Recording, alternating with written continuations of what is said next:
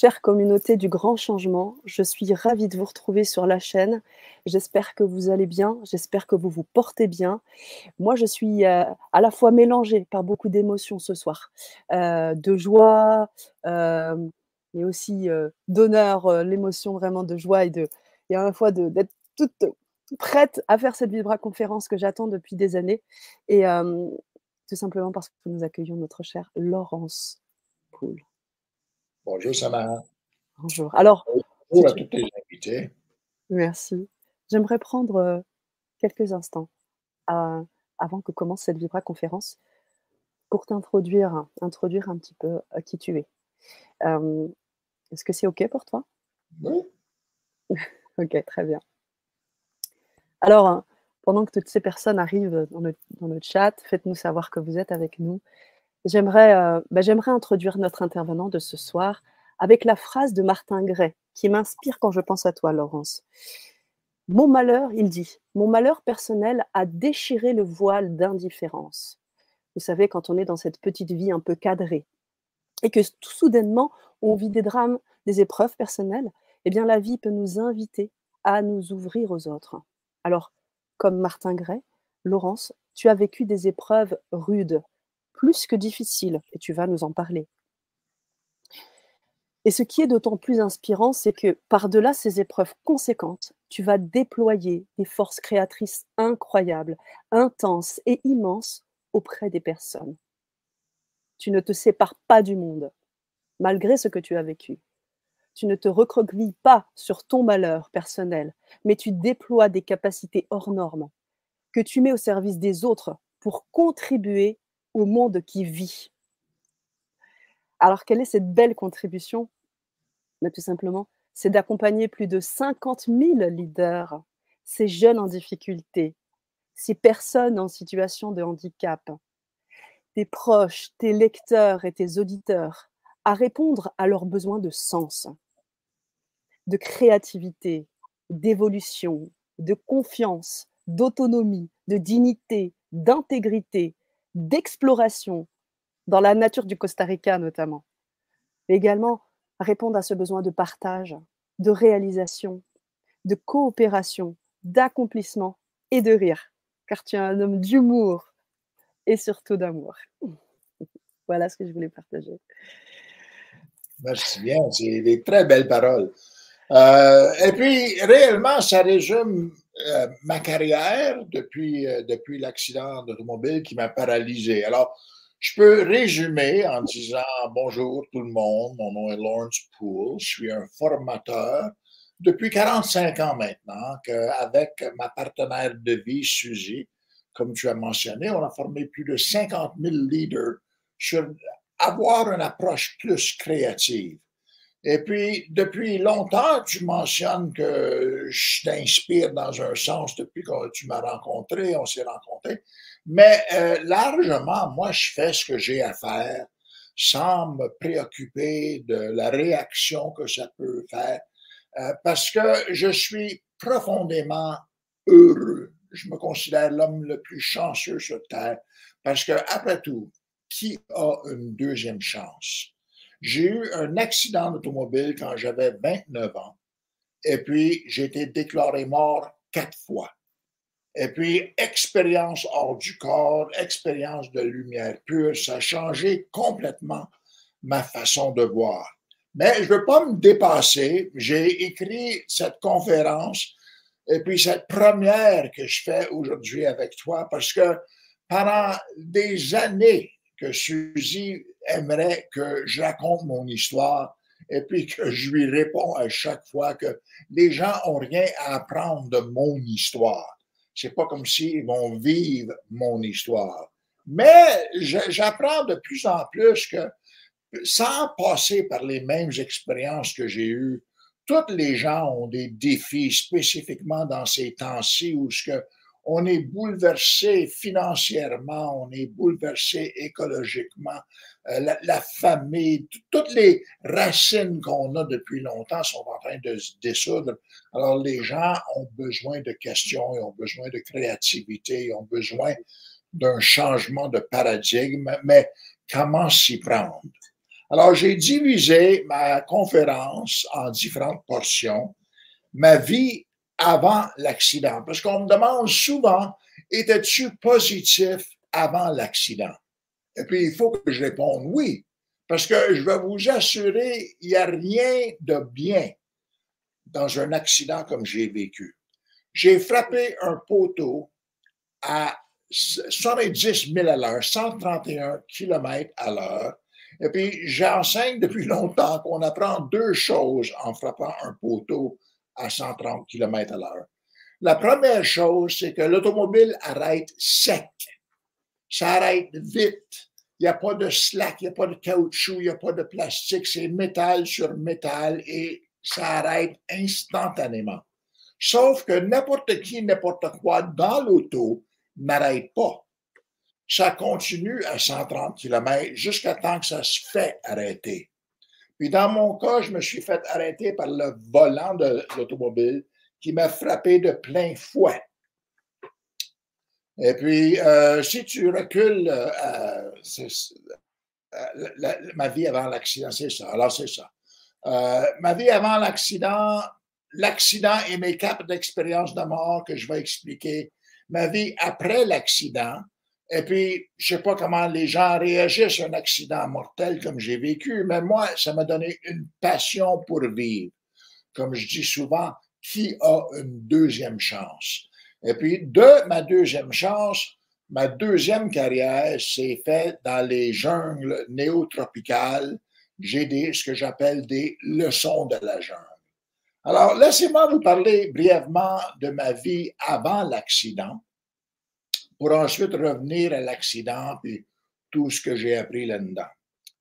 Avant l'accident, si tu mets, euh, Sana, la, la, la, la diapo numéro 3, celle qui a suivi, celle qu'on vient juste de voir, on va être capable de voir un petit peu le, trajet que j'ai vécu jusqu'à mon accident. J'ai eu l'accident à 29 ans. Mais avant, il faut dire un petit peu que j'avais une très bonne génétique. Je peux partager avec vous que j'ai jamais perdu un grand-parent avant l'âge de 84 ans que ma mère, elle avait 91 ans quand elle a passé, mon père avait 89 ans. Moi, je suis 6 pieds 4. Quand j'avais l'accident, je pesais 225 livres, j'étais un athlète. Alors, j'avais j'ai hérité une très bonne génétique. Mais il y a plus que la genèse. Il y a aussi l'épigénèse. Et puis, l'épigénétique, c'est l'environnement dans lequel tu es élevé.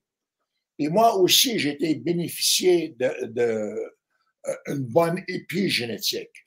Euh, je peux vous raconter que mon père avait une carrière très intéressante. Il travaillait pour le gouvernement fédéral ici au Canada et puis il travaillait dans les forces policières. On s'en faisait souvent pour lui. Il était souvent en danger. Et puis à chaque fois qu'on mentionnait qu'on avait des craintes pour quelque chose qu'il était obligé de faire, il répondait toujours, faites-vous-en pas, Dieu c'est mon ami. Je l'ai entendu répéter cette phrase tellement souvent que je me souviens très jeune, peut-être quatre ou cinq ans que j'avais quand je lui ai demandé est-ce que Dieu est mon ami aussi? Et puis il a pris le moment très sérieusement. Il m'a assis, il s'est assis à côté de moi pour m'expliquer sans aucun doute que oui, Dieu est mon ami aussi. Et puis je peux être sûr de ça en devenant son ami. Puis à cet âge-là, ça m'a frappé comme un, gros bon sens. Et puis je suis devenu tout de suite l'ami de Dieu. La deuxième chose que mon père répondait tellement souvent, c'est quand je lui demandais des questions, quand je lui posais des questions sur Dieu, sur la nature de Dieu, sur la volonté de Dieu, n'importe quoi que je lui posais, il répondait toujours la même chose. Si tu veux comprendre Dieu, étudie les lois de la nature. Alors moi, je suis devenu non seulement un ami de Dieu, mais un amant de la nature. Alors le camping et puis le ski et puis la randonnée en nature et puis toutes les activités possibles et impossibles, j'étais un mordu de Dieu. Alors de là, très jeune, j'ai pensé vouloir servir mon ami, travailler avec mon ami. Et puis je suis rendu à l'âge de 13 ans, j'ai rentré dans un monastère. Euh, on appelle ça en anglais un junior rate. C'est un monastère pour les jeunes pour aller voir si tu es appelé par la foi. Et puis, j'ai fait deux ans d'école secondaire euh, dans ce monastère à couple d'heures de, la ville, de mes parents, à faire du, de, l'école. Comment on dit, Suzy, quand on est? Pensionnat. Un pensionnat. Un pensionnat. Alors, en pensionnat, j'ai appris beaucoup de choses sur moi-même. J'ai adoré mon temps là. J'ai eu des très belles notes à l'école, etc. Sauf que j'ai aussi découvert que j'étais pas appelé à servir la religion. Ce qu'ils étaient en train de raconter sur la religion, c'était aucunement le Dieu que je connaissais dans la nature. Et puis ça m'a révolté et j'ai quitté. Et puis là, j'avais pas de rame réellement. Je savais pas où m'en aller avec ma vie. Alors, à l'âge de 17 ans, j'ai suivi mon frère aîné. Je me suis inscrit dans la marine canadienne. Et puis, encore, mon ami m'a guidé à travers ce cheminement-là parce que j'ai rentré dans la marine, canadienne, puis pendant que j'étais dans la marine, les forces euh, armées canadiennes se sont fusionnées pour devenir une force. Alors, j'étais plus dans la marine, j'étais dans les forces armées. Et puis, je me suis plaint, puis on m'a dit non, non, d'après les contrats, si tu veux quitter, tu peux quitter. Alors, j'ai quitté l'armée, euh, la marine, parce que j'ai découvert que la seule chose qu'ils voulaient de moi, c'était exactement la même chose que ce que la religion voulait de moi. Ils voulaient que je fasse un vœu d'obéissement. Il fallait obéir. Il fallait obéir ou la religion ou le gouvernement. Alors, j'ai arrivé à la conclusion que ce caractère que je suis, cette offre au monde entier que je suis, euh, avait une vraie valeur. Parce que tout le monde voulait que je les obéisse. Tu sais? Alors, non, j'ai décidé mieux travailler pour moi-même. Je suis rentré dans le monde des affaires. Et puis, à l'âge de 19 ans, dans le monde des affaires, j'ai découvert qu'eux aussi voulaient que j'obéisse mais il voulait que j'obéisse les lois du succès. Et puis ça, ça avait un peu plus d'allure. Alors, je me suis donné avec la passion que j'avais sur une carrière dans le marketing et la vente. Et puis, j'ai adoré. J'ai adoré. J'ai grimpé très vite. À l'âge de 25 ans, j'étais gérant national pour une grosse compagnie de papier. Je m'amusais, j'adorais. Je faisais mes ventes dans une cour de squash ou dans un bon resto. Euh, la vie était belle. Mais j'ai découvert que juste parce que tu adores ce que tu fais, juste parce que la vie est belle, ça veut pas dire qu'il n'y a pas de stress. J'étais stressé sans le savoir. Tu t'amuses, tu, tu, fais du sport, tu es en bonne shape physique, euh, mais tu es stressé.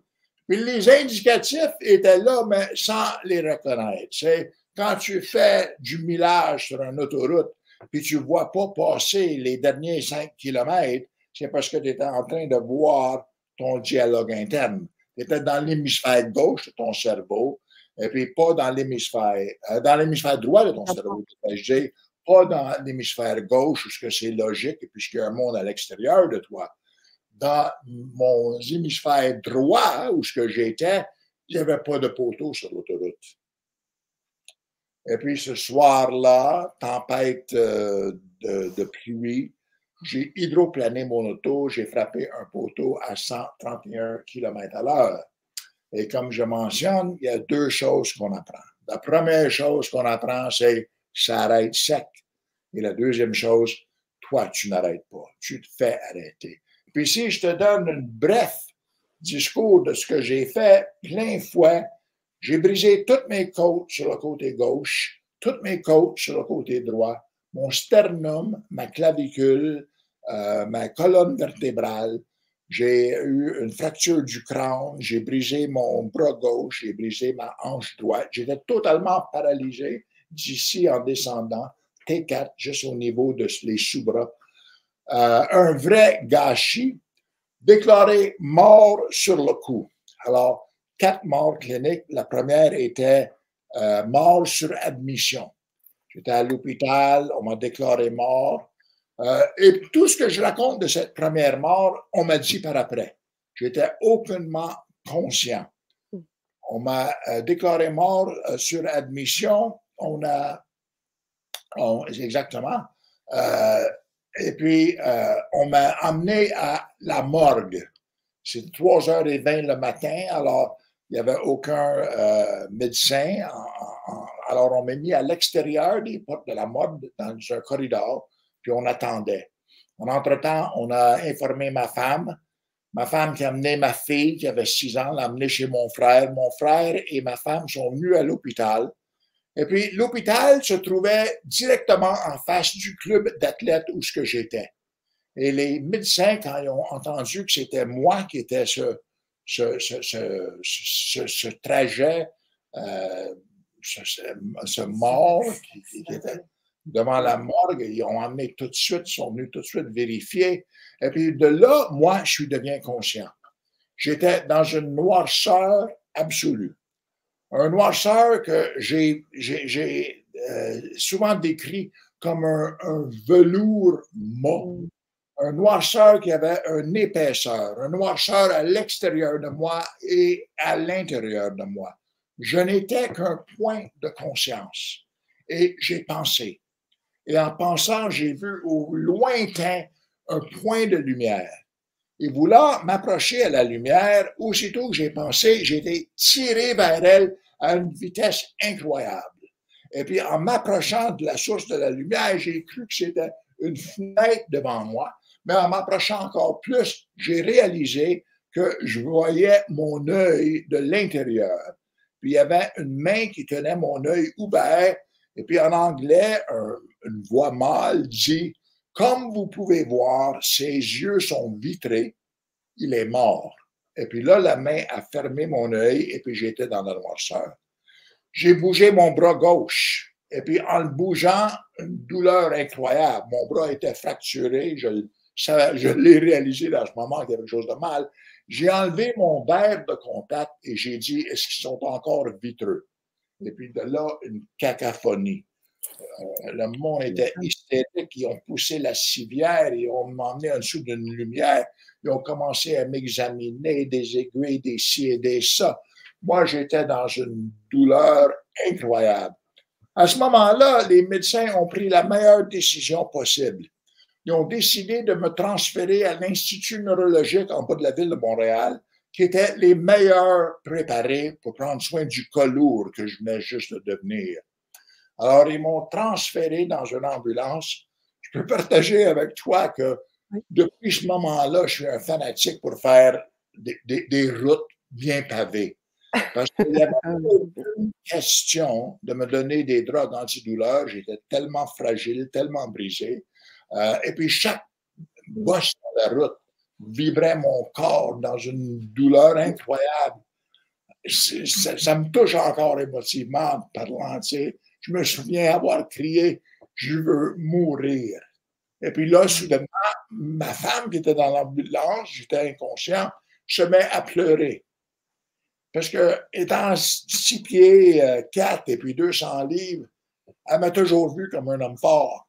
Et puis de moi, tellement blessé, elle pleurait. Alors moi, j'ai arrêté de parler de souffrance, etc., parce que je ne voulais pas qu'elle souffre plus qu'elle souffrait déjà rendu à l'hôpital, à l'Institut neurologique, je me suis donné à mon ami. Bien que vient, j'accepte mon destin. Euh, j'avais tout de suite, euh, sous les soins euh, les plus intensifs possibles, la morphine, etc., ça m'a calmé. Tout était relativement aussi bien que ça pouvait être. Le lendemain, j'ai vécu ma deuxième mort. Euh, ce qu'on ne savait pas, et puis les médecins m'ont dit par après qu'ils géraient la crise que j'étais une chose à la fois. Ils n'ont jamais eu une pleine diagnostic. On ne pouvait pas m'examiner en profondeur parce qu'il y avait tellement de choses de briser, tellement de choses à réparer. Euh, on a réalisé que une de mes côtes avait percé mon poumon. Puis mon poumon remplissait avec du sang et puis soudainement, flatline, je suis en train de mourir, en train de noyer dans mon propre sang. Et puis, il y a un médecin qui était dans ma chambre, je l'ai vu euh, m'approcher, couper la gorge, euh, trachéotomie d'urgence. De ce moment-là, j'ai commencé à vivre l'enfer tel qu'on peut comprendre l'enfer. Parce que de ce moment-là, je suis devenu euh, sous les soins de deux, je ne savais même pas que ça existait comme profession, des inhalothérapeutes. Puis des inhalothérapeutes, c'est de me garder sur une machine qui me permet de respirer. Mm. J'étais aux soins intensifs sur cette, euh, sur cette machinerie pendant six semaines, avec l'obligation de respirer comme la machine dictait. Et puis ça, cette discipline-là, incroyable difficulté.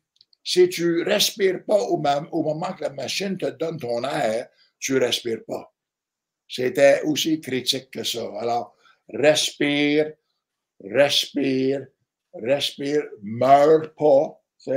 C'était très, très difficile. Je peux partager une anecdote pour vous expliquer euh, à, quel point. Euh, tous les matins, ces deux inhalothérapeutes venaient m'aider. Il fallait euh, stériliser l'équipement parce qu'en train de respirer, etc., risque de contamination. Alors, on me disconnectait de la machine, puis on mettait comme un ballon. Et puis, il y a une fille qui pompait à main, et puis l'autre qui stérilisait la machinerie, etc. Et puis, comme d'habitude, tranquillement, ça se parlait, les deux.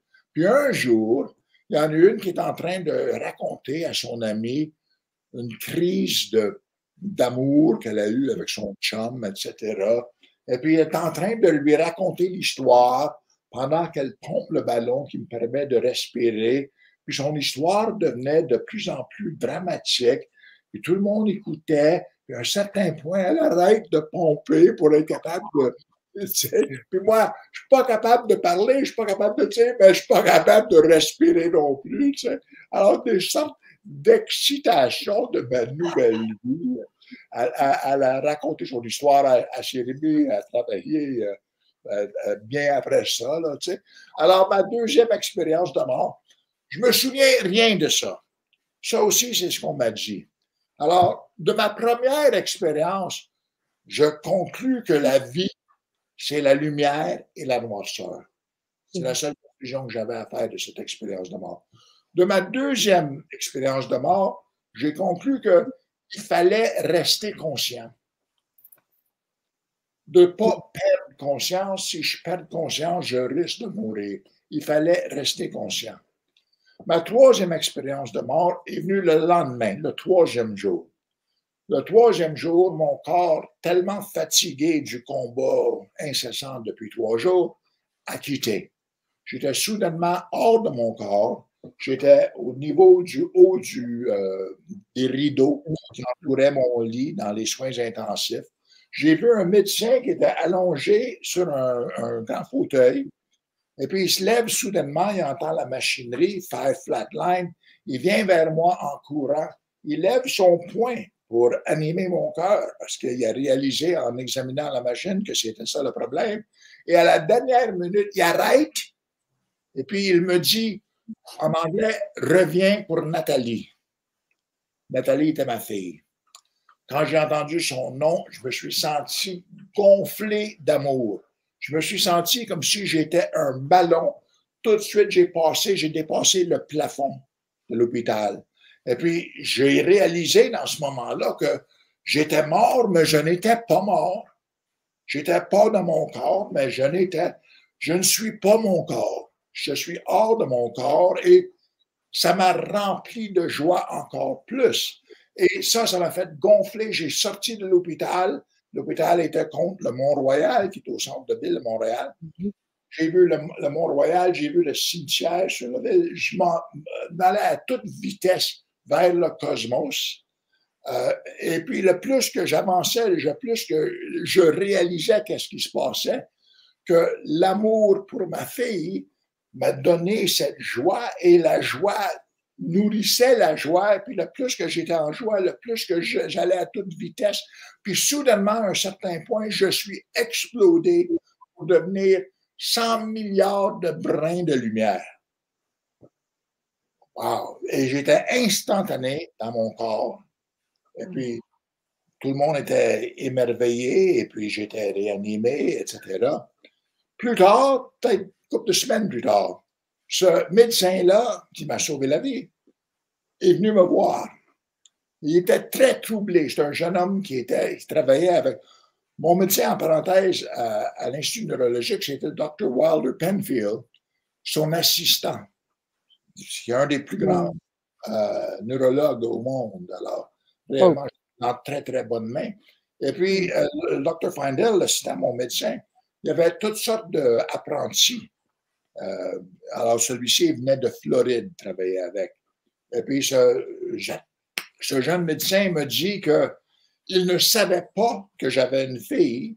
Il ne savait pas que son nez était Nathalie. En m'approchant, il a voulu frapper mon cœur, mais à la dernière minute, il, a réalisé qu'avec toutes les os, les os brisés, c'était comme frapper dans la tienne. Il m'aurait tué certainement. Et puis, soudainement, spontanément, ça sortit de lui de dire ce qu'il a dit. Il ne savait pas pourquoi. Et puis, il était émerveillé. Je peux vous dire que pendant plusieurs semaines, les neurologues, les jeunes neurologues venaient passer des nuits dans ma chambre, mm. euh, m'expliquant ce qu'ils apprenaient, elles, eux, sur le cerveau, sur la moelle épinière, etc., m'expliquant ça, mais apprenant de moi ma, mon expérience comme étant conscience. Mm. Eux travaillaient avec cerveau, mais quand j'étais hors de mon corps, j'étais pas cerveau, j'étais pas matériel, j'étais conscient, j'étais lumière. Quand je me suis vu exploder en 100 000 morceaux de brins de lumière, j'étais au niveau atomique, que nous sommes tous ces 100 milliards de brins de lumière. Alors, réellement, ma vie, elle a changé de cette manière-là. Tu sais, euh, j'ai sorti de l'hôpital après 11 mois et j'ai commencé une réadaptation, mais j'ai sorti de l'hôpital avec une soif comme on ne peut pas imaginer pour essayer de mieux me comprendre. Et puis, en voulant mieux me comprendre, j'ai lu un petit peu ce qu'il y avait, décrit, mais c'était d'autres personnes qui ont eu des expériences comme la mienne, j'étais pas intéressé à leur expérience. J'avais ma propre expérience, j'étais intéressé à mieux comprendre ce qui se passait. Et puis, euh, mes réponses sont venues de deux chemins. Le premier chemin, j'ai commencé à étudier la physique quantique. J'ai étudié toutes les religions contemporaines, ça va sans dire, mais la physique quantique, parce que la physique quantique parle de l'indivisibilité, que je suis à la fois énergie et à la fois matière. Alors cet aspect-là, c'est ça qui m'a intéressé. Mais plus important que ça, je me suis souvenu des paroles de mon père. Si tu veux comprendre plus sur l'intention du divin, étudie les lois de la nature. J'ai pris l'habitude d'aller contempler dans la nature. Il y avait pas tellement loin d'ici à Montréal le parc provincial Oka, une vraie forêt magnifique. Euh, j'ai pris l'habitude d'y aller deux, trois fois par semaine, stationner mon auto et de prendre n'importe quel chemin pour y aller au bout du bras, sachant qu'il fallait revenir. Mm je peux partager que des fois, ça me prenait trois ou quatre fois plus longtemps à revenir que ça m'a pris pour y aller. il y a un vrai plaisir à descendre une belle colline en fauteuil roulant. Mais il faut se souvenir qu'à la fin de l'après-midi, il faut la remonter, cette colline-là. Alors, passer sur le bord du chemin, tu sais, à l'occasion, euh, pour un certain temps, attendre que les acides quittent les muscles, et puis je peux reprendre la force pour continuer mon chemin. C'est là que j'ai commencé à contempler la nature qu'est-ce qui se passait? Puis un jour, j'étais émerveillé de voir un animal sauvage s'approcher de moi. Et puis, depuis des années que je suis dans le bois, que je réalise que les animaux sauvages n'aiment pas les humains et nous évitent. Alors, j'étais pas mal surpris. J'ai eu l'idée qu'il voulait m'enseigner quelque chose. Alors, je l'ai commencé à l'observer de proche. Il m'a approché à quelques pouces du fauteuil. J'étais émerveillé, une marmotte assez large. Et puis, soudainement, j'ai vu qu'il lui manquait la moitié d'une patte. Hmm. J'étais un animal handicapé. Là, j'étais convaincu qu'il voulait m'enseigner quelque chose. Et puis, j'ai commencé à observer de très proche. Puis soudainement, ça m'est venu comme une flash. Cet animal n'avait aucun sens d'apitoiement. Aucun sens que la nature lui devait quelque chose parce qu'il était handicapé. Aucun sens qu'il avait besoin du bien-être social ou de quelque chose pour l'aider, pauvre lui. Aucunement.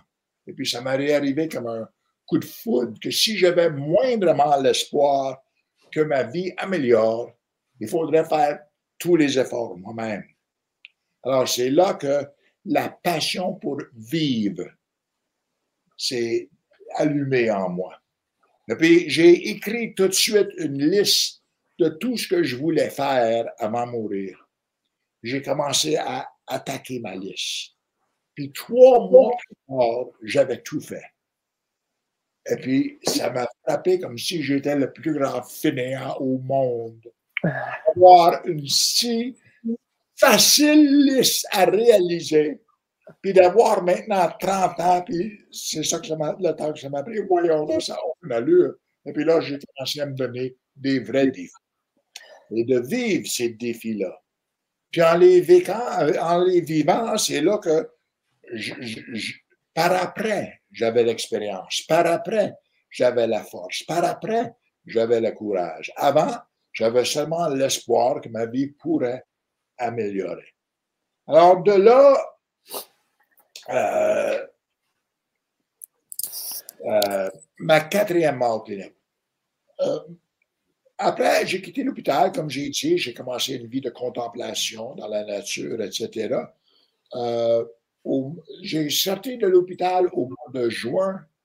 Alors, au mois de janvier de l'année d'après, j'ai eu une expérience hors de mon corps sans mourir. J'étais en train de contempler, en train de méditer, et puis je me suis répondu une coupe de questions. Et en répondant à ces questions, je me suis approfondi encore plus, puis soudainement, j'étais hors de mon corps. Ça m'a émerveillé. Ça m'a émerveillé que j'étais hors de mon corps sans mourir.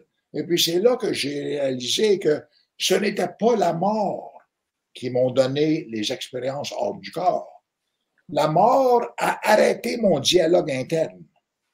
Et c'est l'arrêt du dialogue interne qui donne l'expérience hors du corps. Oh.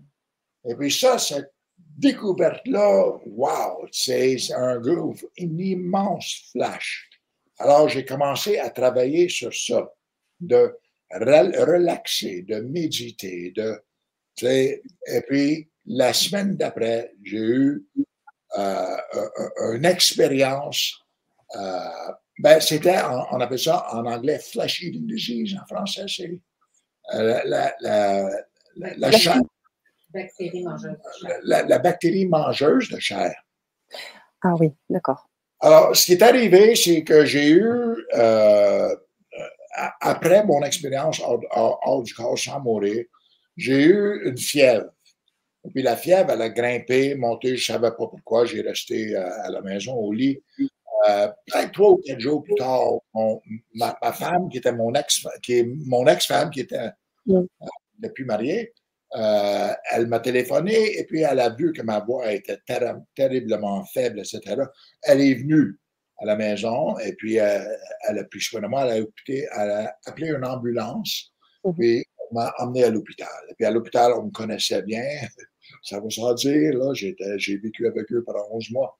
Euh, on m'a diagnostiqué ayant une infection de la vessie, qui est pas mal commun pour un paraplégique. On m'a donné une dose d'antibiotiques euh, intraveineuses, et puis on m'a donné une prescription pour d'autres antibiotiques. Puis on m'a demandé si je voulais passer la nuit dans un corridor ou retourner en ambulance chez moi. J'ai choisi de retourner en ambulance chez moi. J'ai été euh, à, la maison, je suis retourné 3 heures du matin, je me suis endormi. Je me suis réveillé à 8 heures le matin, la première fois en plusieurs jours sans fièvre. Je me sentais réellement bien. J'ai enlevé le drap j'avais l'intention de prendre un bain et j'ai vu à mon horreur que ma jambe droite était rouge comme un camion de pompiers. Mm. Et puis là où ils ont mis l'injection, c'était pourpre de couleur, la chair était brisée, il y avait du pus, c'était infecté, quelque chose de rare. Alors tout de suite, j'ai pris mon bain que j'avais l'intention, parce que je me sentais bien, Euh, et puis, j'ai pris mon automobile et puis je suis retourné à l'hôpital. J'ai été à la clinique de euh, Bessie. Euh, j'ai vu, j'étais à la clinique, j'étais voir mon médecin, j'ai dit j'aimerais vous montrer quelque chose. Il me met dans une chambre d'examination, j'enlève mes, mes, pantalons et il panique et tout de suite il m'envoie à, chirurgie. OK. Arrivé à chirurgie, j'étais, la manière qu'elle a passé le travail, j'étais très heureux. Premièrement, j'ai vu une équipe de médecins et de, de préposés en train de nettoyer un lit, désinfecter, etc. Ils étaient beaucoup plus préoccupés que moi. Mm. Euh, et puis, j'ai été heureux de voir qu'il y avait une petite télévision au-dessus du lit parce que intuitivement, je pensais que je serais là pour une petite secousse encore. Alors, j'étais très heureux. La télévision était allumée et puis sur la télévision, c'était moi. J'étais en train de faire une entrevue avec un programme de télévision. Puis tout le monde s'est arrêté pour me voir, et puis tout le monde était impressionné de ma nouvelle philosophie de vie, etc. Puis à un certain point, j'ai dit, euh, excusez, je me sens la connaissance.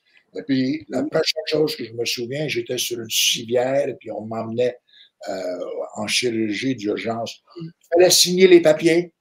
Il fallait signer, c'était tellement drôle, il fallait signer euh, l'autorité d'opérer si j'étais hautement infecté. Mm. Il y avait un vrai risque. Alors, ils m'ont enlevé un 4 par 4 de ma hanche jusqu'à l'os. J'avais cette fameuse nouvelle maladie, on avait même jamais entendu, mangeuse de chair. C'était entré. Mais parce que c'était vite, fait, tellement vite qu'ils ont été capables de tout enlever. Et puis deux mois plus tard, ils ont réparé ma hanche, etc. Mais après cette opération-là, pendant que j'étais aux soins de recouvrement, j'ai eu ma quatrième mort clinique. Et puis celle-là, c'était la plus dérangeante jusqu'à ce moment-là. J'étais en train de euh, récupérer de cette opération-là quand soudainement je me suis vu au pied de mon lit en train de regarder le corps je savais que j'étais mort. Je savais aussi que j'avais cette expérience-là et que j'étais pas réellement mort. J'étais plus dans mon corps, mais j'étais pas mort. Euh, une infirmière est venue courir parce que la machine faisait son, son bruit. Elle est venue courir et puis moi, j'étais intégral dans mon corps encore. Et puis j'ai expliqué, et puis ça, c'est très bizarre ce que je vais te dire. J'ai expliqué, mais c'était pas moi qui parlais. J'étais dans mon corps, c'est ma voix, c'est ma bouche qui disait, mais c'est pas moi. Moi, j'entendais comme elle pour la première fois, ma voix lui dire que je ne mourrais pas, que j'étais pas mort, que j'avais mm-hmm. besoin de quitter mon, mon corps pour que le corps peut se régimenter à l'ADN et trouver la guérison pour l'infection. Elle m'a dit, ah oui, OK, etc elle, remet les machines, etc. Moi, je me retrouve au, pied de mon lit. Elle revient en courant, je suis dans mon lit, je lui réponds la même chose. Ça, c'est arrivé quatre fois. La quatrième fois, elle me dit, êtes-vous sûr? Je suis, je suis, je te le promets. Elle dit, je vais m'asseoir à côté de toi. J'ai dit, d'accord. Elle a fermé les machines, elle a été chercher une chaise, elle l'a mis juste à côté de moi, elle est assise de moi. Et de là, moi, je ressens quelqu'un derrière moi. Et en voulant tourner pour voir c'était qui, je ressens comme si main m'avait pris par le milieu de mon dos et je me sens aspiré. Et puis de là, je vois noirceur absolue, lumière pure, le divin, noirceur absolue, et j'étais au paradis là, je, croyais que j'étais sincèrement mort à tout jamais, je suis au paradis. J'ai posé la question, est-ce que je suis au paradis? J'ai entendu une voix me dire non, le Costa Rica. Ça m'a oh. surpris. La voix, elle a continué, elle dit, le Costa Rica, mais 1500 ans avant ton temps. Et ça, ça m'a réellement surpris. j'ai réalisé, après quelques instants, que j'étais en communication, on va dire télépathique. Ça va rendre la compréhension un peu plus facile. Mhm. Mhm. J'étais en communication télépathique avec mon ange gardien. Ça, c'est mon langage. Je ne peux pas imposer cette croyance aux autres, mais c'est mon langage. Ça a rendu la chose plus facile pour moi. Je peux te dire qu'avec les expériences de travail des années avec mon ange gardien, que je pourrais te dire aussi que c'est moi à un niveau supérieur. Oui, tout à fait. Que mon cerveau, cette matière organique, n'est pas ma conscience. Mon cerveau plus ma conscience égale mon esprit humain. Ton cerveau, tu sais, depuis que Einstein, je ne sais, pas si, sais pas si tu sais, mais le cerveau d'Einstein, ils l'ont mis dans un bocal après qu'il est ah, Oui?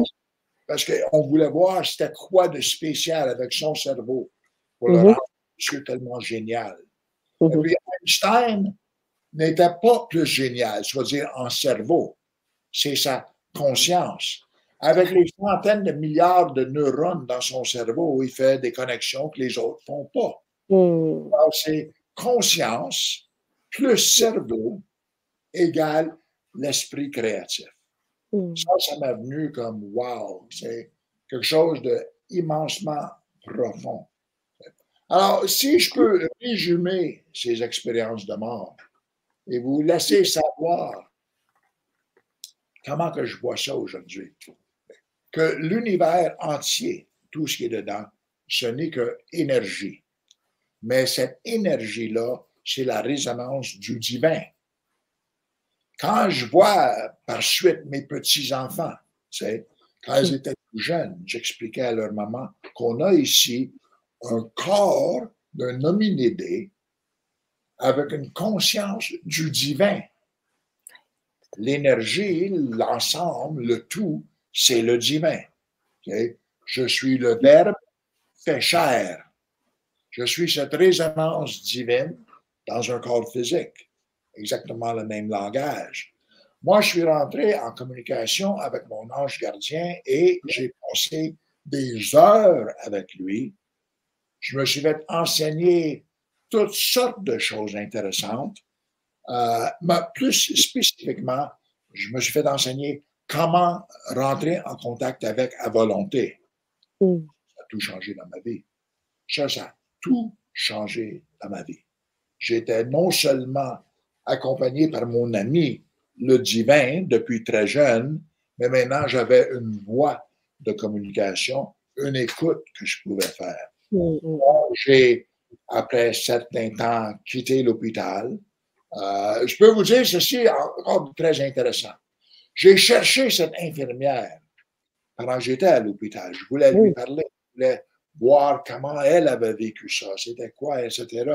Et puis, on m'a dit deux semaines plus tard qu'elle avait quitté. Elle ne travaillait plus à l'hôpital. Elle n'était plus infirmière même. Ça m'a surpris. Je ne savais pas pourquoi. J'ai mis ça. Quand j'ai quitté l'hôpital, je suis retourné à mon métier. J'avais une compagnie dans le temps. Je suis retourné au travail. Puis un jour, on cogne à la porte et puis une jeune femme qui rentre. Moi, j'étais dans mon bureau. mon partenaire la rencontre. Elle demande de me parler, il l'amène à mon bureau. Elle me dit, me reconnais-tu? Puis je lui dis non, sincèrement. elle me dit, je suis l'infirmière qui a pris soin de toi. Wow! Je t'ai cherché, je lui ai dit, j'aimerais te parler. Elle m'a raconté ce qu'elle avait vécu, elle. Qu'elle avait été assise à côté de moi en attention rigide pendant 18 heures. Et puis quand je suis revenu à moi, elle a pris quelques pas parce qu'elle était épuisée. Elle avait fait deux chiffres.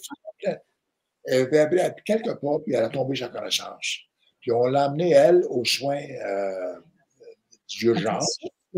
Puis euh, elle était correcte, elle était bien, mais elle ne réussissait pas à comprendre pourquoi ses collègues l'ont laissée tranquille tout ce temps-là. L'ont pas facilité, ils n'ont pas aidé, ils n'ont pas questionné, ils n'ont pas demandé pourquoi que les machines étaient arrêtées. Ils n'ont rien fait. Ils l'ont ignoré. Euh, elle m'a dit qu'elle ne pouvait plus vivre isolée dans un hôpital avec des histoires comme ça. Là. Elle, ne, elle, ne, voulait plus être en charge de la vie ou de la mort d'un autre. Tu sais. Qu'elle avait changé de carrière, elle était maintenant une représentante pour une compagnie pharmaceutique, elle se promenait à la province, elle adorait ça.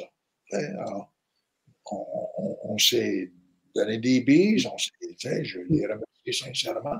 J'ai essayé de comprendre euh, plus profondément qu'est-ce qui m'est arrivé avec tout ça, tu sais, mais plus spécifiquement, j'ai demandé à mon ange gardien qui m'a répondu très simplement, cette histoire n'était pas pour eux, les collègues, etc.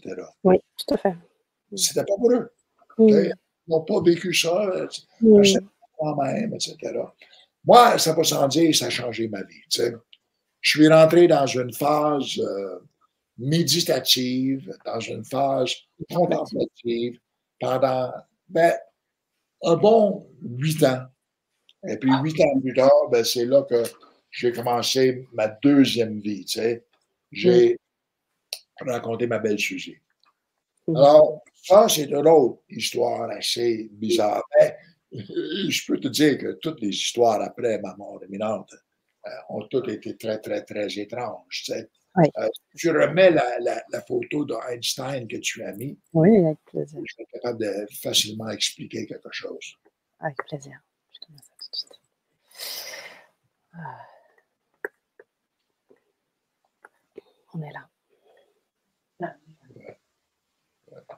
Alors, euh, vous voyez Einstein, sa formule E égale mc carré, qui dit que l'énergie, une chose intéressante avec la formule d'Einstein, on appelle ça la formule de la relativité. Et puis, j'ai découvert à travers les années que la majorité des personnes n'ont aucune idée de ce que ça veut dire. Il en, il en conclut que ça veut dire que tout est relatif. Puis si tu parlerais d'Einstein lui-même, il, va te dire qu'il aurait pu nommer sa théorie la théorie de l'absolu. C'est pas que tout est relatif, c'est tout est relatif à quelque chose. Puis sa formule dit que tout est relatif à la vitesse de la lumière. La vitesse de la lumière est absolue. La vitesse de la lumière, elle est constante. Elle est ici, elle est maintenant, elle est toujours. Tout dans l'univers est cette énergie. Même la brique devant nous, elle est cette énergie-là. Alors, comment voir ça? Il faut faire un exercice mental.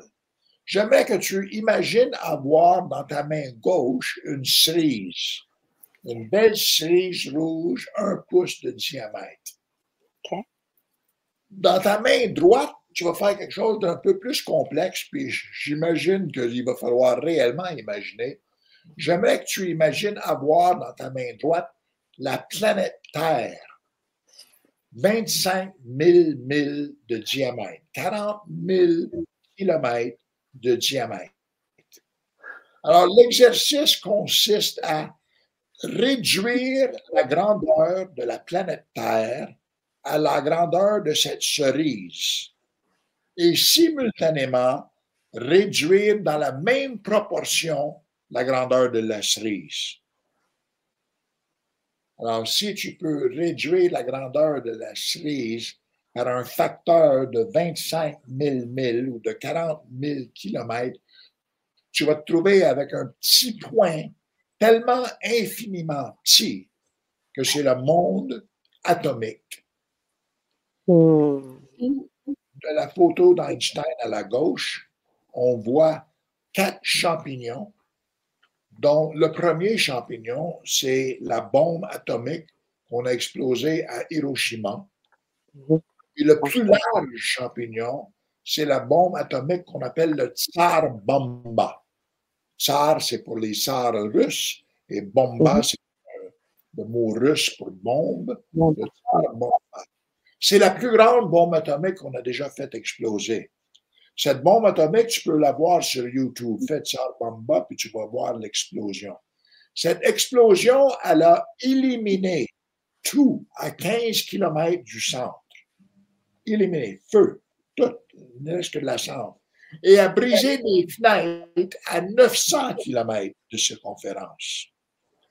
Ça, c'est le niveau d'énergie atomique. Ça, c'est toi. Ça, c'est moi. 100 000 milliards de brins de cette lumière. L'image en, en dessous, celle d'Einstein à la droite, là, on voit un petit peu l'aura, le champ électromagnétique qui peut entourer chaque humain. C'est un incroyable potentiel qu'on a. Et puis ce potentiel-là fonctionne dans cette forme-ci. Énergie, contenu, égale force. Imagine un boyau d'arrosage. L'eau, elle est flux, et puis l'eau, elle est, à moins qu'elle est contenue dans un boyau d'arrosage. Là, il y a une vraie force dans ce boyau. Si mhm. tu imagines le boyau d'arrosage d'un pompier, il peut se lever dans les airs avec cette force d'eau. Mhm. Alors, énergie contenue égale force. Force canalisée égale puissance. Mhm. Alors, si je, pointe la force de mon boyau d'arrosage dans la bouche du clown, je vais faire lever son chapeau. Hein? Il y a puissance ce que je veux. Alors maintenant, réduis ça à quoi? Tu as cette énergie incroyable et sans rien faire, tu es une force potentielle. Et puis, aussitôt que tu agis, tu as une puissance. Et puis, cette puissance, c'est pour le bien ou pour le mal. Cette puissance est pour ton avantage ou pour ton détriment. Cette puissance, elle est là pour te donner une force ou pour te saboter. C'est à toi qui l'utilises. La force, elle est là, elle est neutre, mais aussitôt que tu l'utilises, tu détermines quelque chose sur toi.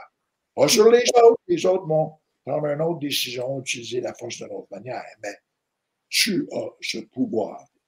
Tu, es en nous tous. Alors, voilà. Alors moi, comme j'ai dit, j'ai étudié les lois de la nature que j'étudie encore. L'univers dans lequel je vis est tellement infiniment large. Si tu peux imaginer notre Soleil étant une étoile, et puis notre galaxie n'ayant 100 milliards de ces étoiles, et puis il y a autant de galaxies que d'étoiles dans notre galaxie, et puis on parle aujourd'hui que tout ça, c'est seulement comme un infime pourcentage de, la, force noire et puis tout le restant du tralala. C'est infini. Ça, c'est le divin. Je suis une goutte d'eau. Le divin, c'est l'océan. Je suis aussi salé. Je suis aussi humide. Mais je ne suis pas l'océan. Je suis une goutte d'eau. Puis ma goutte d'eau, elle est très bien ici dans mon coin de la Caraïbe, mais voici un courant d'eau froide. Et ma goutte va changer instantanément. Alors, je suis autodéterminant, je peux faire ce que je veux avec ma goutte dans un univers déterminé. Le divin.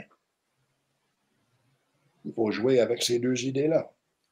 Moi, je dis qu'il n'y a aucune force à l'extérieur de l'amour. Mm. À l'extérieur de l'amour, c'est toutes des pertes. À l'intérieur de l'amour, tout est beau. Ça peut être la même chose. Tu je vois aujourd'hui, là, les gens sont en train de parler de, même leur sexualité est différente. Il n'y a plus seulement des hommes et des femmes, il y a des hommes et des femmes et toutes sortes de choses entre les deux. C'est ridicule. Mais c'est ce qu'on est rendu par la recherche d'identité. Les gens ne se connaissent pas. Les gens ne se voient pas comme le divin. Et j'entends tellement souvent, tu sais, il y a une étude qui dit qu'il y a trois sortes de comportements sur Terre. Il y en a réellement quatre. Mais le quatrième, c'est les gens impuissants. Et leur comportement ne profite pas et ne nuit pas non plus.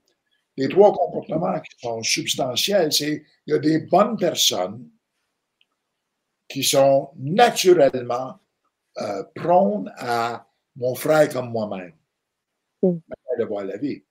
Il y a des méchantes personnes qui sont, eux, prônes à être égoïstes, moi avant les autres.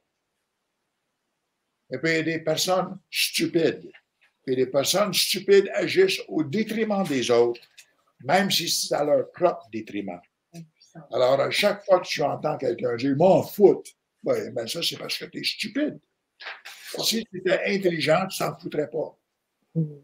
Si tu étais intelligent, si tu étais une bonne personne, tu réaliserais que la loi du divin, c'est un altruisme égoïste. C'est en ton avantage d'être bon pour les autres. C'est en l'avantage de tout le monde d'être une bonne personne. Bien sûr. Ben, pas parce que ça va te donner des trésors à l'extérieur de toi, parce que ça va te donner une passion pour vivre à l'intérieur de ça. Mm. Les personnes impuissantes, eux autres, ben, on peut dire les enfants et puis les vieux et puis les personnes qui n'ont pas réellement de grandes prises de décision à faire qui vont affecter les autres. Mais de ces recherches-là, on trouve ceci. On est entouré de beaucoup plus de personnes stupides qu'on pense. C'est tragique, mais c'est. Ça, ça me laisse savoir, moi, tu sais, que tout la, la, le, le, le, destin de la planète, tout le destin des autres, c'est pas tellement important à ma vie. À ma vie, c'est ma relation avec le divin. That's it. Je savais quand j'étais jeune. Je savais quand j'avais quatre ans. J'ai choisi croire quand j'avais quatre ans. Et puis, j'ai 75 ans aujourd'hui. Et puis, je crois autant plus. Je vais t'assurer, par exemple, que je ne connais pas le divin mieux que je le connaissais avant. Et quand j'avais une image du divin, il n'y avait pas une personne qui venait en tête.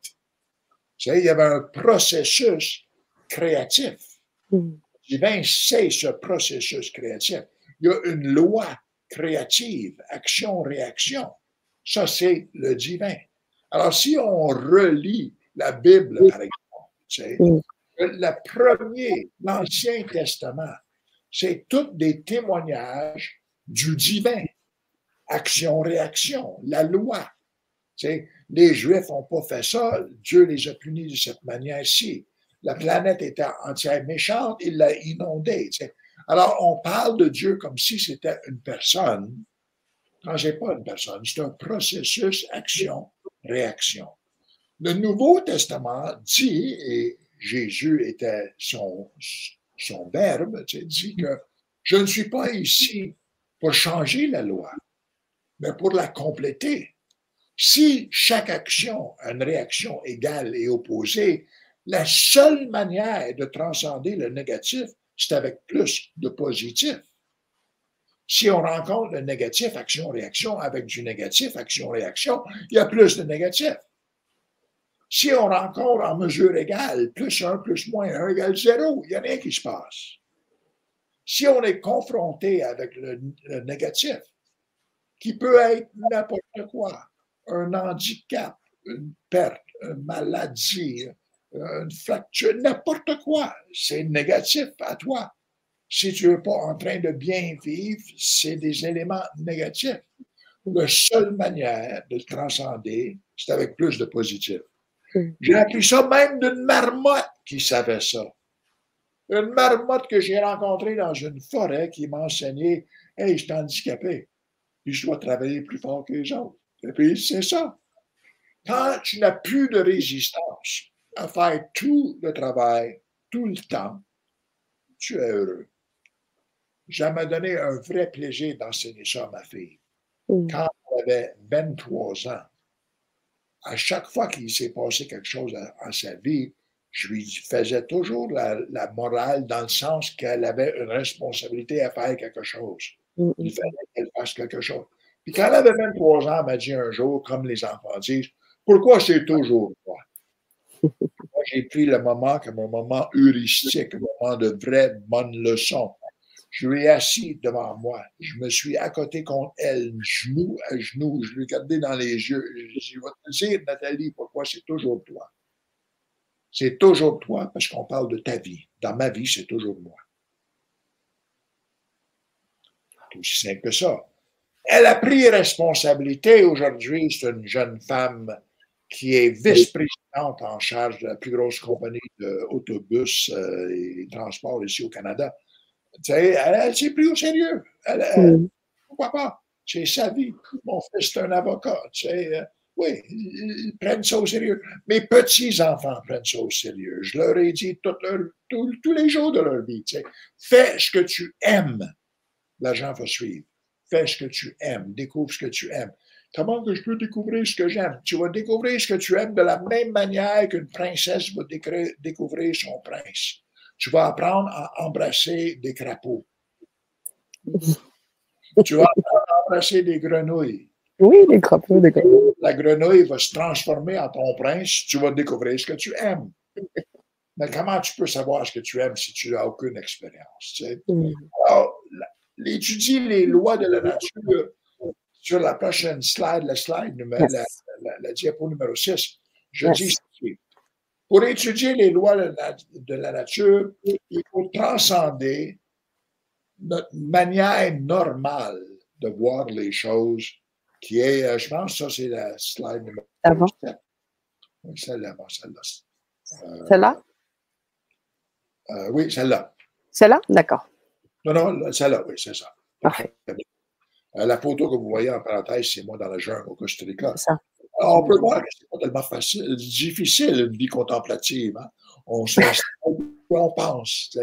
Mais étudier euh, les lois de la nature, ça vient de versus croire ou pas croire, faire ou pas faire. C'est ça la différence. On croit ce qui, est très convenable. Hein. On croit ce qu'on veut croire.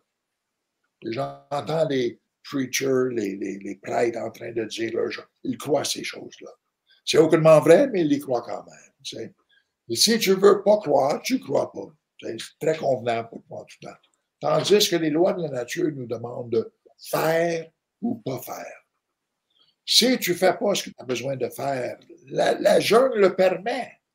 Mais il faut réaliser que le lunch, c'est toi. Mm. Le dîner. les autres vont faire ce qu'ils ont besoin de faire, puis toi, tu es là en train de rien faire. Bon, OK, c'est délicieux, on, va aller avec ça, merci au divin. Tu sais.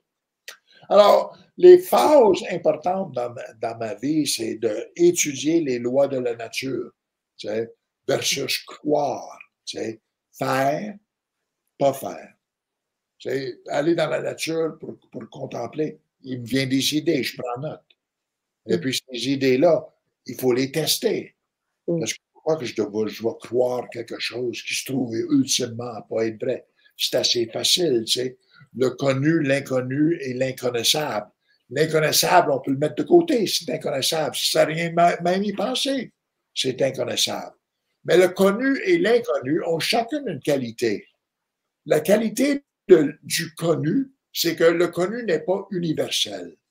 C'est pas tout le monde qui connaît les mêmes choses en même temps. Alors, le connu peut partagé. La qualité de l'inconnu, c'est l'inconnu n'est pas l'inconnaissable. L'inconnu peut devenir connu.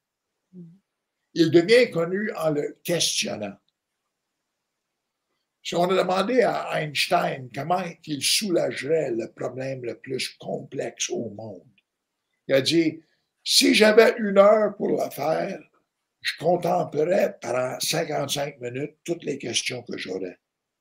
Puis avec les dernières cinq minutes, je répondrai ces questions-là. Hmm. Alors, l'idée, c'est exactement ça.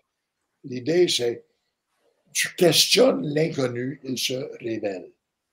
J'allais dans la nature, je posais des questions, les questions venaient à l'esprit, je les écrivais parce que si on ne l'écrit pas, on l'oublie dans les minutes qui suivent. Hein.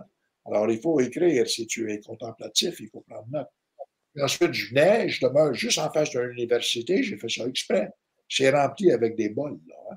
c'est rempli avec des têtes. Si tu veux parler de biologie, il y a des biologistes. Si tu veux parler de physique, il y a des physiciens. parler, ça se miroite assez bien. Et puis, ça fait plaisir à n'importe qui de t'expliquer ce qu'il connaît. Alors, c'est très, très facile, tu sais, le chemin de la contemplation de la nature. Alors, ça, c'était significatif. La rencontre avec la marmotte était très significative parce que de là, il n'y a plus d'excuses. Prends-toi en main. Tu sais. La troisième chose très significative dans ma vie, c'est quand j'ai rencontré ma partenaire de vie, Suzy. Ça, c'est encore une magnifique histoire. Euh, je reçois un coup de téléphone un jour d'un monsieur qui voudrait me raconter, il a entendu parler de mon travail. À ce moment-là, je travaillais comme un consultant pour les Nations Unies, un programme qui s'appelait La Regénèse. On savait, beaucoup de monde savait, il y a un livre qui s'est pris Les enfants du verso, etc. Beaucoup de monde savait où est-ce qu'on arriverait dans ces temps-ci. Moi, j'appelle ça the jungle times, les temps de la jungle. Euh, la société est en train d'essayer de se comprendre et puis avec pas beaucoup de succès. Alors, il y a beaucoup de brisures, il y a beaucoup de problèmes, de plus en plus. C'est pas euh, où, où, croire. Alors, moi, je reçois un coup de téléphone de ce monsieur qui voulait m'entrevuer. Je lui donne euh, rendez-vous, il vient chez moi et il me parle je ne savais pas dans le temps, je ne regardais pas la télévision. Il y a un poste de télévision, un programme de télévision, et puis il faisait une conférence, et puis il voulait m'inviter pour expliquer mon travail. Motivé, etc. Parce que handicapé après tout. Tu sais. Alors j'ai dit oui, et puis il me donne un rendez-vous. Et puis de là, je reçois un téléphone de quelqu'un d'autre qui dit mmh. qu'il y a deux personnes de France qui arrivent pour me donner un massage énergétique. Est-ce que je voulais les rencontrer? Personne handicapée, massage gratuit? Oui. Alors, je donne rendez-vous, puis on, se rencontre, et puis je vais te dire, là, c'était deux, pas parce qu'ils sont français, je ne veux pas insulter personne, mais deux bizarros, hein? deux très bels hommes, un blond et puis un avec les cheveux noirs. Ils se ressemblaient comme deux gouttes d'eau. Ils me disent qu'ils sont ici pour me donner un massage énergétique parce que je commençais une vie publique. OK, tu sais. Euh, la, madame qui m'a introduit à ces deux messieurs demande où on pourrait faire euh, ce massage. Ils disent n'importe où, a une table de massage. Elle connaissait Suzy qui avait un centre de massothérapie avec des bains de flottaison. Euh, des bains de, de, sel, euh, qu'on fait de la flottaison. Alors, on, la téléphone et puis on demande ce qu'elle puis elle dit oui tout de suite. Alors, c'est là que je l'ai rencontrée. J'ai été là et puis elle voulait, elle a demandé si elle pouvait assister à, la massage. Oh, les, deux gars lui ont dit oui. Je vais dans la salle de massage, puis encore, l'histoire vient des autres. Parce que moi, aussitôt que j'étais sur table, je me suis endormi. Ouf. J'ai resté endormi justement qu'ils me disent de me tourner. Alors, je me suis tourné sur mon dos. Et puis, je me suis encore instantanément endormi. Puis, Suzy a dit qu'ils n'ont jamais touché le corps, mhm. mais ils ont vraiment mis les mains autour du corps. Et moi, je dansais sur cette table de massage comme un poisson frais dans une poêle à frire. J'ai vécu ça. Euh, alors, on remercie les messieurs. Eux autres retournent en France. Ils sont venus au Canada, deux seulement pour me donner un massage. Wow! Tu sais, je suis énorme. Non, J'invite ça c'était un vendredi qu'on appelle le massage. J'invite Suzy le samedi soir à cette conférence. On va à un, cégep, un, un, établissement scolaire. Collège. collège Dans l'amphithéâtre d'un collège. Ils ont refusé 2500 personnes à la porte. Ma première conférence. Je ne savais rien de ça. Le monsieur, avec le programme de télévision, il annonçait à la télévision qu'il allait faire cette conférence, puis il allait avoir un vrai extraterrestre. Les gens sont allés comme tu peux imaginer, tu sais. Ben oui, oui, oui. L'extraterrestre moi. Parce que j'étais hors de la Terre dans mon expérience. Alors, il m'a introduit comme un extraterrestre. J'ai fait euh, cette conférence-là, puis Suzy m'a dit qu'elle, elle étudiait la métaphysique, euh, sa spiritualité depuis longtemps. Puis elle a dit j'ai pris tous les morceaux de son puzzle, puis j'ai tout mis ça dans un ordre. Dans un? J'ai mis ça dans un ordre parfait. Dans un ordre parfait, d'accord. Sa, sa, compréhension de la métaphysique telle qu'elle comprenait j'ai mis ça dans un ordre où elle a eu un, flash d'illumination. Elle a voulu, de ce moment-là, travailler avec moi, puis tout de suite, j'ai dit, moi, je veux un partenaire de vie, puis c'est ça que je cherche. Mm. Oui, alors, c'est pas tes volontaires tout de suite. Puis ça, ça a changé euh, ma vie complètement parce que Suzy, elle est une excellente organisatrice. j'ai fait un deal avec elle comme partenaire que moi, j'allais gérer tout ce qui est par rapport à la vie intérieure, si elle gérait tout ce qu'il y a par rapport à ma vie extérieure. Hmm. Alors, je suis le seul mari au monde qui se fait bosser par sa femme tous les jours, puis qui est, heureux de ça. C'est exactement ce que je voulais si quelqu'un prend soin de ça. Euh, et de là, pour, pour mieux comprendre euh, ces principes, etc., on a fait quelque chose de formidable. On a créé une réserve phonique au Costa Rica. La raison derrière ça, je vais te donner deux vite anecdotes. La première, c'est qu'un jour, on, a découvert que Suzy m'a dit, après qu'on s'y raconté, qu'elle avait quelque chose de très intéressant à, me montrer. Elle savait que j'adorais la nature, etc. Puis elle savait que j'avais jamais été dans les tropiques. Alors, c'est elle qui m'a proposé la jungle. Et puis, te donner une idée, dans une forêt canadienne, une belle mix, forêt mix canadienne, il y a 30 à 35 espèces d'arbres par hectare. Dans une forêt costricienne, il y a 350 espèces d'arbres dans la même hectare, plus 10 000 autres espèces de plantes. La sphère, la flore et la faune est incroyable. Alors, n'importe quel aimant de la nature arrive au Costa Rica, puis tu es au paradis terrestre, en toute honnêteté. Moi, je voulais voir le Costa Rica, alors on va là. Et puis, on était, on y était, j'ai été 44 fois au Costa Rica, alors je connais bien le pays. Mais euh, une fois, on était sur la côte caraïbe, puis on voulait aller voir les Oren Pendula. Puis le Oren Pendula, c'est un oiseau qui vit dans un immense nid. Euh, et puis ça vit en grand groupe. Tu, tu peux en avoir 50 ou 60 nids dans la même arbre. C'est réellement spectaculaire. Et puis, il y en avait dans un parc euh, sur la côte caraïbe. Puis on arrive là, moi en fauteuil, comme d'habitude, hein, ça va sans dire. Puis tout de suite, il y a un gardien de parc qui vient en courant. Il s'excuse, qui me dit qu'il y a eu un ouragan, que les plages sont toutes magonnées, puis aucunement accessibles au fauteuil. Puis j'ai dit, ben effectivement, je ne suis pas ici pour la plage, je suis ici pour voir les Orapandou dans la jungle. Il dit, ah, ben dans ce cas-là, prends ce sentier-là. C'est du sable taponné, tu vas être capable de rouler. Mm. Si tu vas 40 minutes dans cette direction-là, tu vas les trouver, il y en a beaucoup. J'ai dit, d'accord. Suzy et moi, on roule, on se promène. 40 minutes plus tard, il y a soudainement une tempête de pluie. Et puis les vraies belles pluies tropicales, tu sais, ce qu'on ne peut pas voir de l'autre côté de la rue, là, puis ça tombe, puis ça tombe. Alors, on passe du chemin, puis on se met en dessous d'un arbre, puis on se protège aussi bien qu'on peut. Mais ça a duré seulement cinq minutes, tu sais, la pluie a relâché. Mais le chemin, qui était taponné dur, est maintenant effacé. Et puis le 45 minutes de rouler en fauteuil que j'ai fait n'est plus possible. Alors, quoi faire, quoi faire? Moi, j'ai la tendance à m'arrêter et de rire. Je ris parce que je me trouve tellement imbécile d'être dans ce jackpot incroyable, tu sais. Et puis, en riant, laisse-moi vous dire quelque chose de mon expérience de vie, fais-le toi-même. En riant en termes de crise, tu attires les anges. Mm.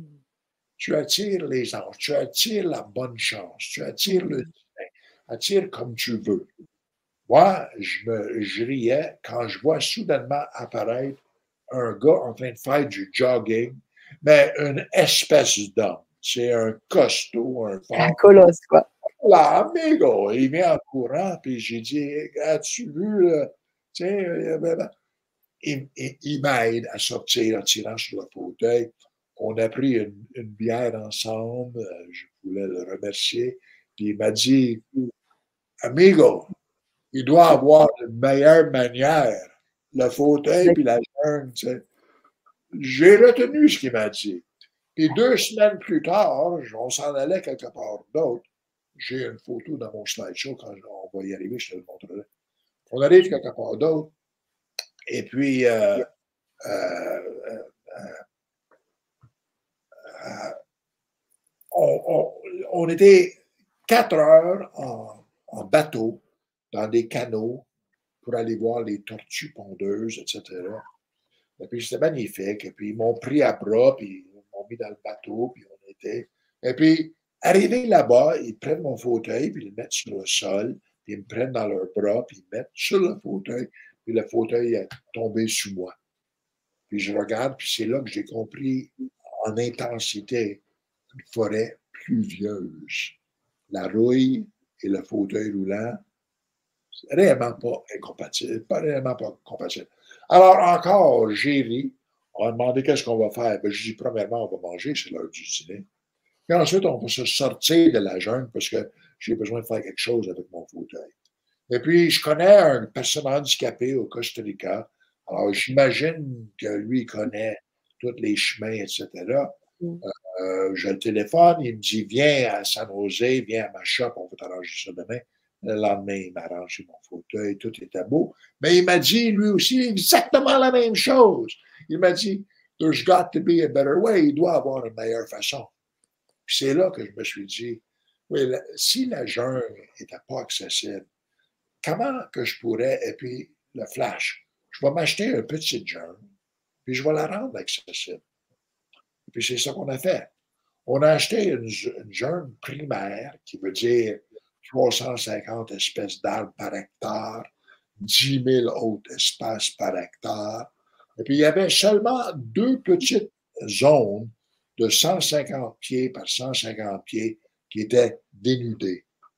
Puis sur ces zones-là, un, on peut construire une maison, mais le deuxième, on peut faire un jardin fruitier. Mm. On a planté 500 arbres fruitiers de 50 espèces différentes, 200 espèces de plantes médicinales et à fleurs, seulement pour nourrir les animaux, les oiseaux et puis les papillons. Et mon expérimentation, c'était que build it and they will come. Construis puis ils vont venir. Et puis, ils sont venus installer dans la jungle quatre espèces de singes, deux espèces de paresseux, trois, quatre cents espèces d'oiseaux. Incroyable beauté, etc.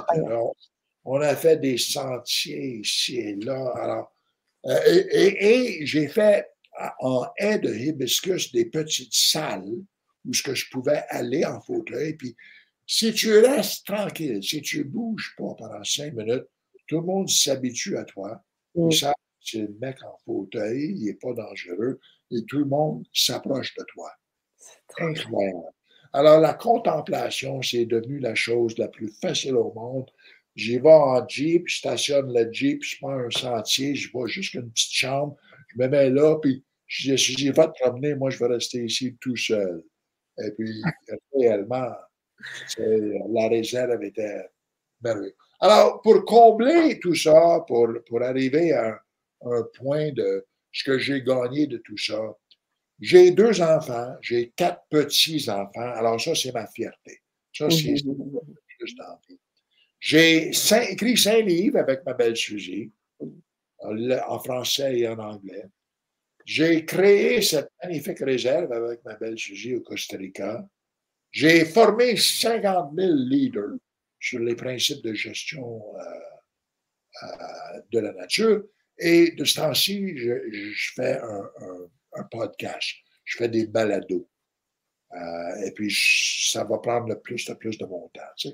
Alors, réellement, une magnifique vie. parce que un amour profond. Est-ce que j'aurais été mieux à marcher? Ben, si j'aurais pu faire les gains que j'ai faits et marcher, ça va sentir. Mais ce mmh. c'était pas ça. Et puis, je crois que tout ça s'est arrivé parce que Dieu avait besoin d'un porte-parole. Mmh. Et puis, pour parler des vraies choses, il faut vivre les vraies choses. Alors, j'ai accepté ça. J'ai aucun problème. J'ai dit il y a 45 ans, quand c'est arrivé, si Dieu me prête vie pour 80 ans, paralysé, c'est un, un, un, clin d'œil. C'est un clin d'œil dans l'infini. L'idée du divin, c'est que donne-moi ta vie, dit-il, et je vais te donner une couronne d'immortalité. Moi, je peux assurer n'importe qui, puis Qui veut me croire? Quand j'étais mort, je n'étais pas mort. Je ne suis pas mon corps. Je suis un esprit qui habite un corps. Et la seule chose qui empêche de voir ça, c'est le dialogue interne. On se raconte des histoires. On croit ou on ne croit pas. Mais la vie n'a rien à voir avec ce que tu crois ou que tu ne crois pas. Combien de fois as-tu cru sincèrement que quelque chose arriverait puis c'est pas arrivé? Ou combien de fois que tu as soudainement eu un bénéfice que tu t'es jamais attendu à ça? Tu ne savais pas. Moi, le jour après mon accident, j'avais des choses à faire, j'avais des rendez-vous. J'avais une vie pleine. Un an plus tard, quand j'ai sorti de l'hôpital, j'ai vu quelqu'un que je connaissais, puis il me dit Hey, t'étais où, toi, là, là? Ça fait longtemps que je t'ai pas vu. Ça savais aucunement. Leur vie a continué. oui. Leur vie a continué. Sans souci pour moi. Tellement pas grave, ma vie, dans la tête des autres, tu sais. Mais important pour moi. Puis important pour moi que j'ai jamais eu, puis je suis très fier de le dire parce que c'est pour moi, j'ai jamais eu une chicane avec le divin de ma vie. La minute que j'ai entendu l'histoire de mon père, j'ai embarqué tout de suite. Je pensais que c'était plein bon sens. Et puis quand j'ai eu les accidents qui sont réellement des tests incroyables, tu sais, j'ai passé ces tests-là parce que j'ai pas blâmé le divin. J'ai pris ma responsabilité. Qu'est-ce qui chauffait? C'est moi. Qu'est-ce qui chauffait aussi vite? C'est moi. Qu'est-ce que, moi, moi, moi? Alors prends ta responsabilité. As-tu du blanc pour quelqu'un d'autre? Non. Ben, arrête de te fâcher contre toi. Aime-toi, tu sais. L'amour, c'est cinq vibrations. L'amour égoïste, qui est l'amour d'un bébé. L'amour symbiotique, qui est l'amour d'un adolescent. Aime-moi, puis je vais t'aimer. L'estime de soi, qui est l'amour propre. Avec l'estime de, de toi, l'amour symbiotique, l'amour de l'autre, n'est pas tellement important. Tu sais? Il est méchant, l'autre. Si tu t'aimes, tu tolères pas cette méchanceté de l'autre. Si tu t'aimes pas, son amour que tu n'as pas, c'est très important. Tu vas tout faire pour plaire. Mm.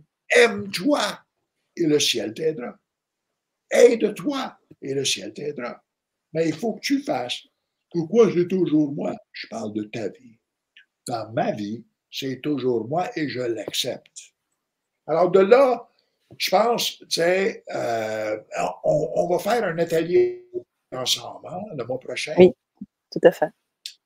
Et puis, pour inciter les gens à même aller lire notre atelier, voir c'est quoi qu'on propose, on va faire tirer des livres. Et puis, on va faire tirer mon tout dernier livre, écrit Les leçons de la jeune.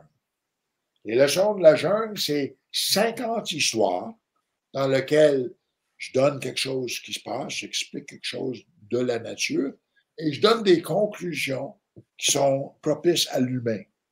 Alors, sur la vie créative, sur la stratégie, sur l'innovation, sur la prise de puissance, sur la communication persuasive, sur le leadership et sur la prospérité. Dans toutes les Est-ce que tu m'entends encore, ça? Oui, je t'entends. Tu es un petit peu figé dans l'image, mais je t'entends très bien. Et euh, j'ajouterais, j'ajouterais euh, Laurence, que euh, vous pourrez aussi donc poser vos questions aussi à Laurence, parce qu'on arrive tranquillement à la fin de cette Vibra conférence. L'idée que déjà, on va quand même parler pendant 1h23 sans interruption. Je ne posé aucune question ni rien. Et ça demande beaucoup d'énergie et c'est déjà énorme ce partage. On va peut-être prendre une question. J'en ai aussi, je pense, un milliard dans la tête. mais je voulais voilà, vous dire que pour toutes les personnes qui veulent également vivre cette expérience de l'atelier, vous pourrez aussi prendre, on prendra un temps aussi pour, pour répondre à, quelques questions par rapport aussi à cette Vibra conférence et par rapport à toutes ces expériences et tout ce partage richissime, immense, dense, généreux que tu nous fais ce soir. Alors, je ne sais pas ce qui se passe avec l'image, elle est figée. Je ne sais pas si tu peux peut-être revenir. Je, je vais peut-être faire, oui, je pourrais peut-être faire un, un switch, quelque chose pour que tu puisses avoir une, une, image en mouvement, que je puisse te voir en mouvement Non, tout est figé pour moi. Toi aussi, tout est figé? Chez moi aussi? Oui, toi, toi, tu es figé. Moi, je suis figé, tu es figé. Ah, je suis également figé. Est-ce que vous nous entendez bien sur la chaîne là? Alors, attendez, on va peut-être faire. Je t'entends très bien, mais je. je Ouais, ouais. Comment? Qu'est-ce que nous dit Suzy? Allô? Oui, Oui, ok. Alors, je vais peut-être te sortir du studio et revenir. Peut-être que je vais pouvoir euh, te revoir. Alors, est-ce que vous me voyez bien, Véronique? Oui, c'est bon. Ok. Est-ce que. Ah, bah là, donc, du coup, Laurence va revenir dans quelques instants. Euh, donc, je rebondis sur ce que nous disait Laurence avant de quitter le studio. Tout simplement, voilà, je vous ai donné le lien pour pouvoir vous inscrire à cet atelier euh, qui aura lieu le mois prochain. Alors, on va faire un petit partage d'écran tout à l'heure quand Laurence sera- là pour euh, vous expliquer un petit peu plus que vous allez vivre dans cet atelier. Et si vous avez bien sûr des questions à poser à Laurence, moi j'aimerais, alors que je suis là en plein écran, Laurence arrive dans quelques instants, j'aimerais euh, remercier tout particulièrement. ah ben voilà, on a, on a Laurence avec nous. Super. oui. Alors, euh, alors, ça devrait pas tarder à arriver. Pour l'instant, l'écran est noir. Je devrais te voir d'ici quelques instants. J'en profitais, Laurence, pendant que j'avais cet espace de, de- de la caméra en entier. Je voulais remercier tout particulièrement euh, Cécile Uncarin, qui nous a mis en lien et que je remercie vraiment de tout cœur parce que c'est comme ça, ces, ces- choses arrivent avec des mises en relation de part et d'autre. J'aimerais la, remercier tout particulièrement et chaleureusement. Euh, Cécile Uncarin, qui est une, une coach. euh, éminente et qui, qui, évolue dans ce monde aussi très bien. Donc, je la remercie vraiment pour, pour cette mise en relation.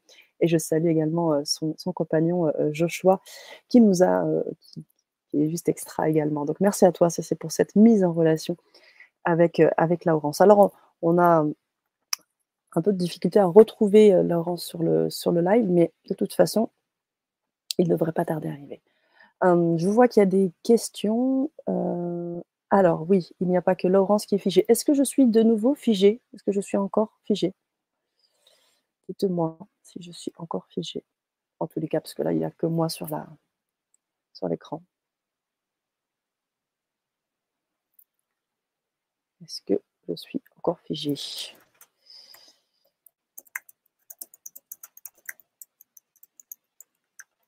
Non? Ah ok, merci Véronique, merci pour votre réactivité.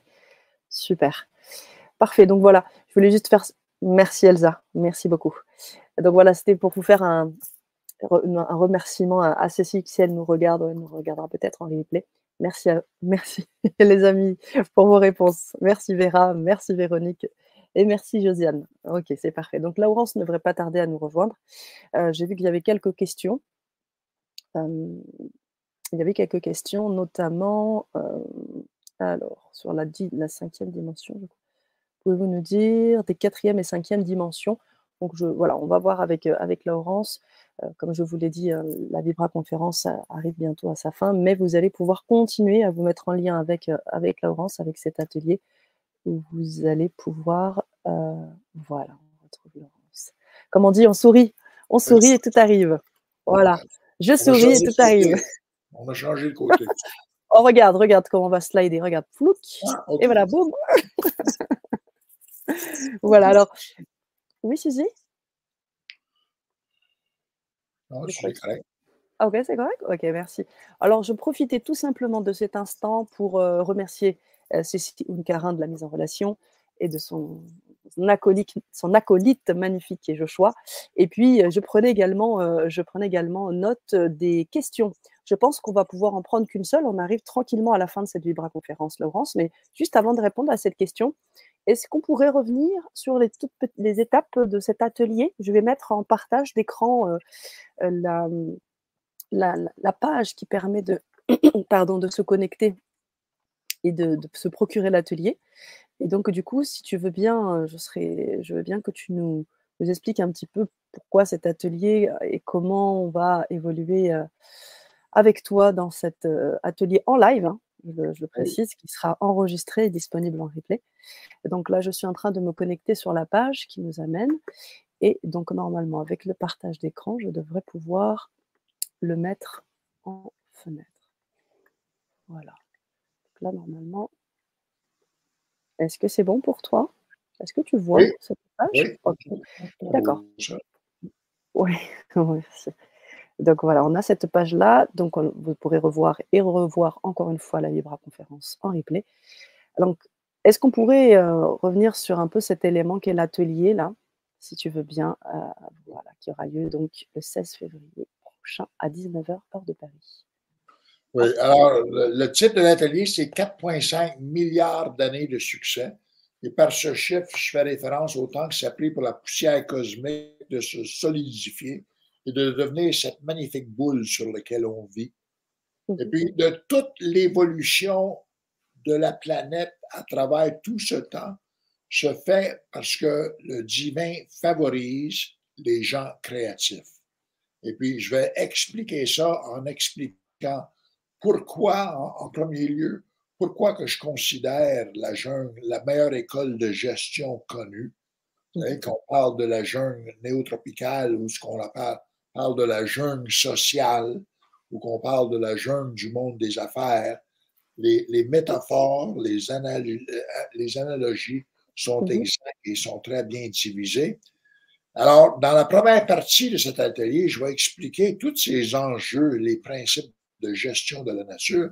Et puis ensuite, dans la partie 2, je vais expliquer les cinq rôles d'un fin stratège. Comment la nature nous a préparés, nous a favorisés à devenir des penseurs créatifs, des penseurs stratégiques. Et puis ces cinq rôles-là sont un pourchasseur d'informations.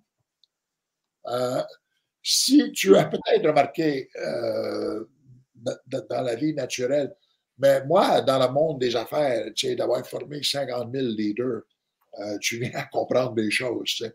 Je suis incroyablement surpris à chaque fois que les gens rarement posent des questions.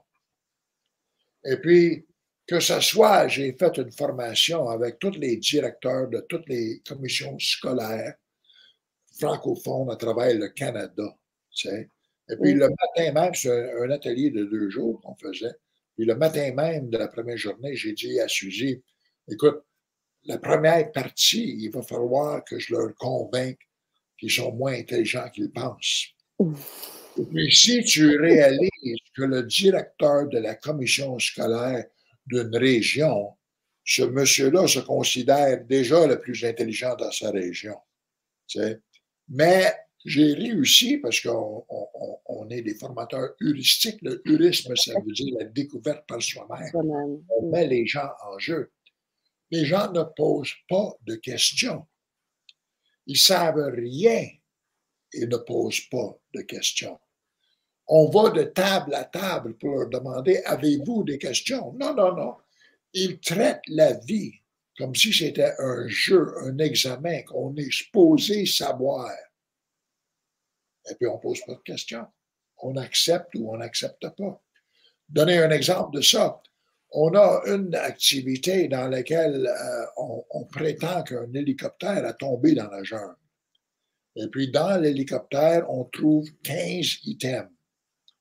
Alors, on met les items devant la salle, ils sont là physiques, on les amène avec nous, une machette, un, paquet d'allumettes, etc. Puis on leur demande de travailler individuellement, on leur donne un, carton euh, avec des listes. Item numéro un, le plus important à ta survie. Item numéro 16, le moins important à ta survie. Ça, c'est des gens qui n'ont jamais été dans la jungle. Si on travaille avec des gens du Costa Rica, on va faire semblant qu'ils ont trouvé dans le nord ici, tu sais, pour poser les mêmes sortes de questions. Mais les gens n'ont jamais été dans la jungle, ne savent rien de la jungle. Ils ne vont même pas examiner les items. Ils vont seulement se fier sur la liste 1 à 15 et remplir comme ils veulent. Et puis ensuite, quand on leur donne la, la, la réponse, ils sont émerveillés de savoir qu'ils sont. Donnez un, exemple. La majorité des Québécois vont tout de suite écrire numéro un, c'est les, les, allumettes. Parce que s'il n'y a pas de chaleur, tu vas mourir. C'est ça. Je ne sens pas que. Logique. Cas, il fait 80 degrés euh, tous les jours, tu sais, 30 degrés Celsius, là, il fait chaud. Et aussi que ces allumettes-là, les petites allumettes en papier, une fois que c'est 88% d'humidité, ça est allumé. Puis pour être sûr de ça, les allumettes qu'on amène, nous, je les trempe dans de l'eau avant pour que n'importe qui les touche va dire, ben, ces allumettes-là sont mouillées. Ça Alors, ça va devenir numéro 15, mais les gens ne checkent pas. Ils ne savent pas. Puis quand ils réalisent, ils se posent à l'heure du midi souvent la question, comment ça se fait qu'on est comme ça? Mm. On ne pose pas de questions.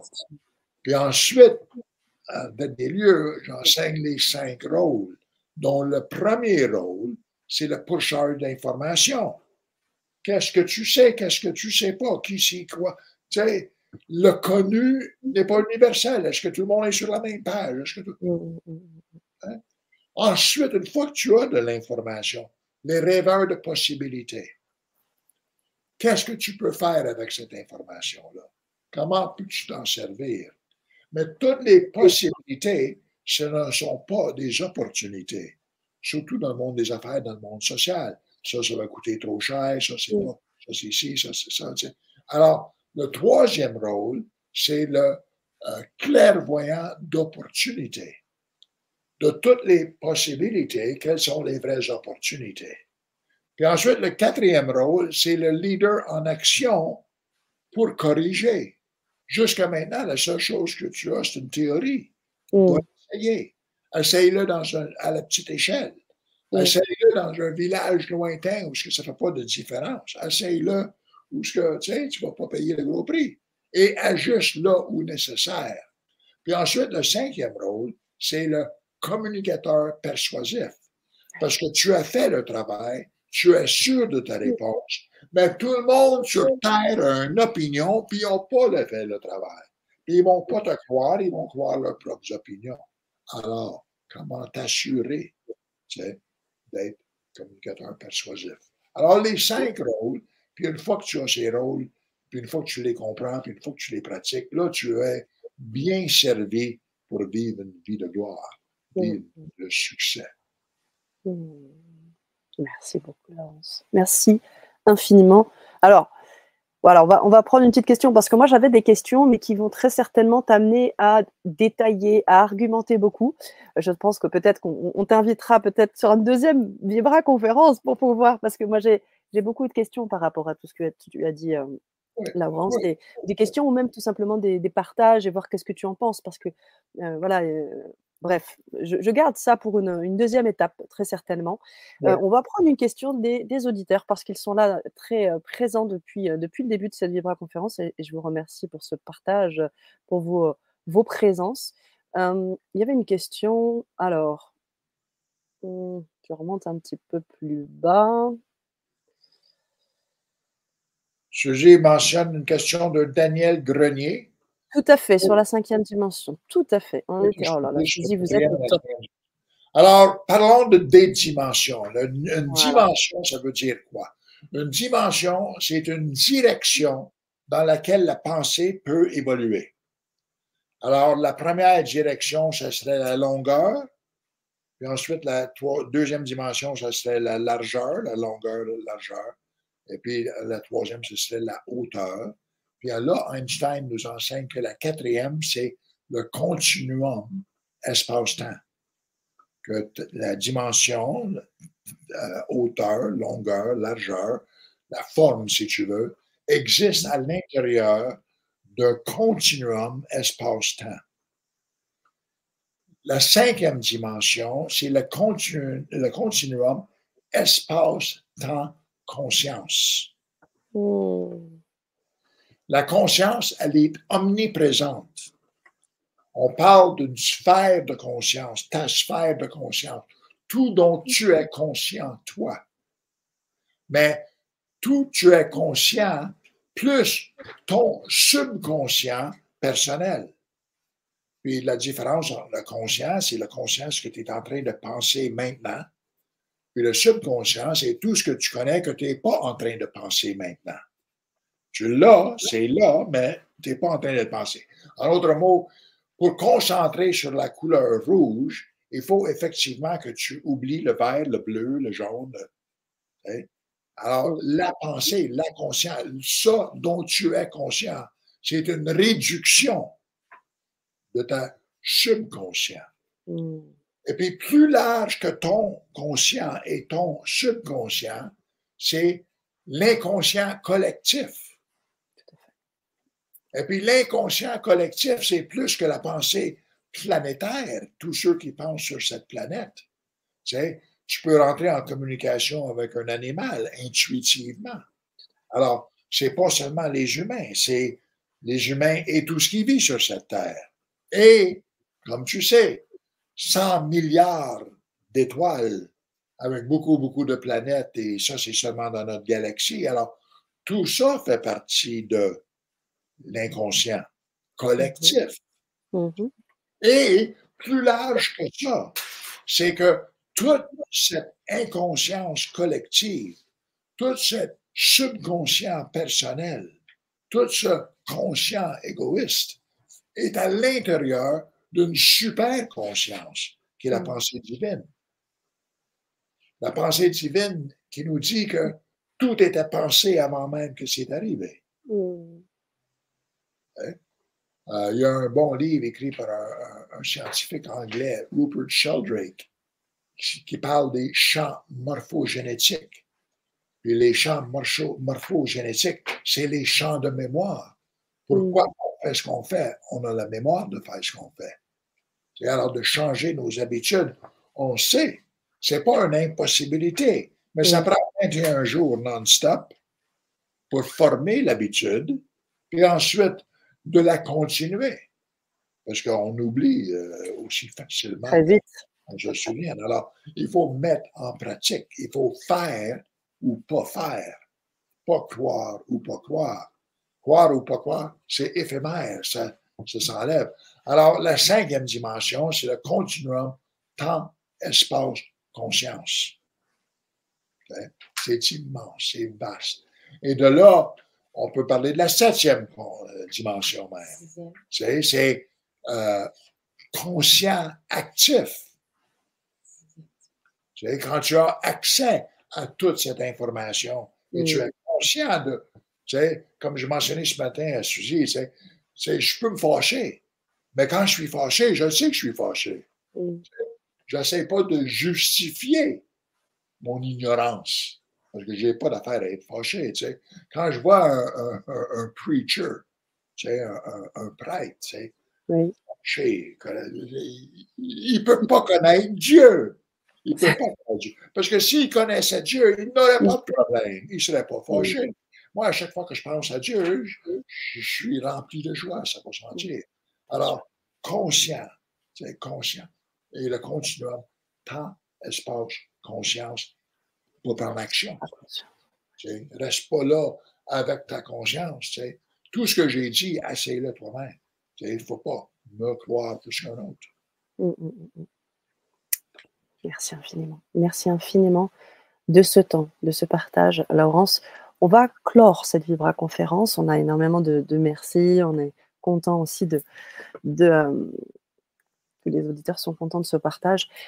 Hum, et puis surtout, comme je le disais tout à l'heure, 1h30, voire même 1h20 non-stop sans euh, sans s'arrêter de parler, c'est aussi beaucoup d'énergie. Donc rien que de tout ça, je te remercie infiniment dans le cœur, vraiment, euh, pour cette Vibra conférence. Je pense qu'il y en aura une deuxième, alors soyez bien attentifs parce que là, je pense vraiment qu'on a encore beaucoup de partage et puis j'ai vraiment mes questions que j'ai envie de poser. Donc, euh, je les poserai. Et enfin, si tu es OK, bien sûr, Laurence. Et euh, merci. Et puis, je vous inviter, bien sûr. Et puis, pense à les questions que tu voudrais poser, puis je construirai une autre conférence autour de ça pour répondre. Ah ben, parfait. Et ben voilà, vous voyez, déjà les choses se construisent en direct. C'est juste, c'est juste génial. Alors bon, pour la petite, la- voilà, juste pour le partage, émission très intéressante, magnifique témoignage. J'étais en retard, donc je regarderai le replay. Merci beaucoup pour votre partage. Ça, c'était Josiane. Elsa, merci infiniment pour cette merveilleuse conférence. Merci, Elsa. Très gentil.